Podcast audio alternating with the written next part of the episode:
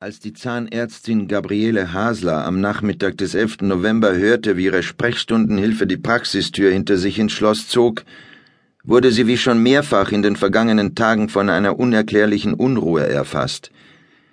Im Vorbeigehen schaute sie kurz in den Spiegel und fand, wie so oft in letzter Zeit, dass sie zu alt aussah für ihre gerade noch 29 Jahre. Was ist nur mit mir geschehen? dachte sie und war zugleich bemüht, sich diese Frage nicht zu beantworten. Obwohl ihre Sprechstunde für diesen Tag bereits beendet war, wartete sie noch auf einen älteren Patienten, der kurzfristig um einen späten Termin gebeten hatte. Da es sich lediglich um ein Beratungsgespräch handelte, hatte sie beschlossen, ihre Zahnarzthelferin nach Hause zu schicken und so das Geld für die Überstunden zu sparen. Gabriele Hasler wusste zu gut Bescheid, um sich Illusionen über ihren Beruf zu machen. Sie hatte sich ihren Start als selbstständige Zahnärztin nicht einfach vorgestellt. Dass es allerdings so schwierig werden würde, hatte sie nicht erwartet. Schon um ihr Studium zu Ende zu bringen, hatte sie einen Kredit aufnehmen müssen, und als sie begann, die bescheidene Praxis am kleinen Friedberger Platz einzurichten, waren die Schulden ins Unermessliche gewachsen. Bislang hatte sie es abgelehnt, das Haus ihrer Eltern in Oberrat zu verkaufen. Bald würde ihr keine andere Wahl mehr bleiben. Sie hatte dieses Haus jahrelang nicht betreten. Erst nachdem Vater und Mutter vor zwei Jahren im Abstand weniger Wochen gestorben waren, war sie dort eingezogen. Nun war das Haus das einzige, was ihr von ihren Eltern geblieben war.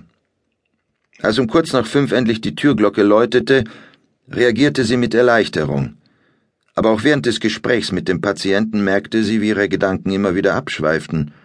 Schließlich bat sie den Mann so lange zu warten, bis sie ihre Sachen gepackt, die Alarmanlage eingeschaltet und die Räume abgeschlossen hatte. Dann verließen sie gemeinsam das Haus. Auf der Straße verabschiedeten sie sich. Gabriele Haser lief die Friedberger Landstraße hinunter und hielt Ausschau nach einem Taxi. Inzwischen begann es bereits zu dämmern, und die Autofahrer schalteten die Scheinwerfer ein. Sie mochte diese Jahreszeit nicht. Sie mochte dieses Wetter nicht und sie merkte, dass sie auch sich selbst immer weniger mochte.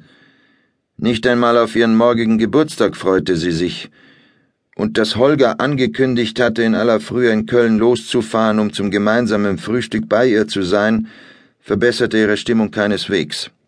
Doch statt sich endlich von ihm zu trennen, wie sie es insgeheim schon mehrmals vorgehabt hatte, war sie noch im Frühjahr auf seinen Vorschlag eingegangen und hatte einer offiziellen Verlobungsfeier mit seinen Eltern und einigen wenigen Verwandten zugestimmt. Er war der freundlichste und rücksichtsvollste Mann, mit dem sie bislang zusammen gewesen war. Am Anfang hatte ihr das gut getan, aber er war ihr nicht gewachsen. Bei jedem Konflikt gab er am Ende nach. Wenn es darauf ankäme, würde er wie ein geprügelter Hund nachlaufen, und notfalls, da war sie sicher, würde er sich in sie verbeißen. Nach Oberrat, sagte sie, als sie in ein Taxi stieg. Als sie losfuhren, bemerkte Gabriele Hasler, dass ganz in der Nähe ein weiteres Fahrzeug startete. Sie drehte sich um und entdeckte einen dunkelblauen BMW, der sich hinter ihnen in den Feierabendverkehr einfädelte. Sie klappte die Sonnenblende herunter und begann sich die Lippen zu schminken. Im Spiegel sah sie, dass der BMW ihnen folgte. Irgendwas nicht in Ordnung? fragte der Taxifahrer. Gabriele Hasler verneinte. Sie versuchte sich zu entspannen. Der Verkehr war so dicht, dass sie nur schrittweise vorankam. Als sie das nächste Mal durch die Heckscheibe sah, war der BMW noch immer hinter ihnen. Sie bat den Taxifahrer, die Richtung zu ändern.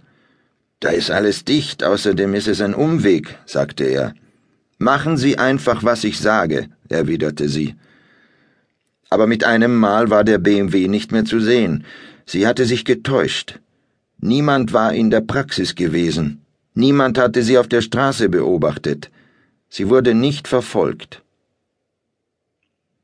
Lassen Sie mich hier aussteigen, sagte Gabriele Hasler. Ich gehe den Rest zu Fuß. Am Main Plaza erreichte sie den Fluss. Inzwischen war es dunkel geworden. Sie schlug den Kragen ihres Mantels hoch und machte sich auf den Weg. Das Gelände war von Bäumen bewachsen und von Hecken gesäumt. Sie zögerte kurz, dann marschierte sie los.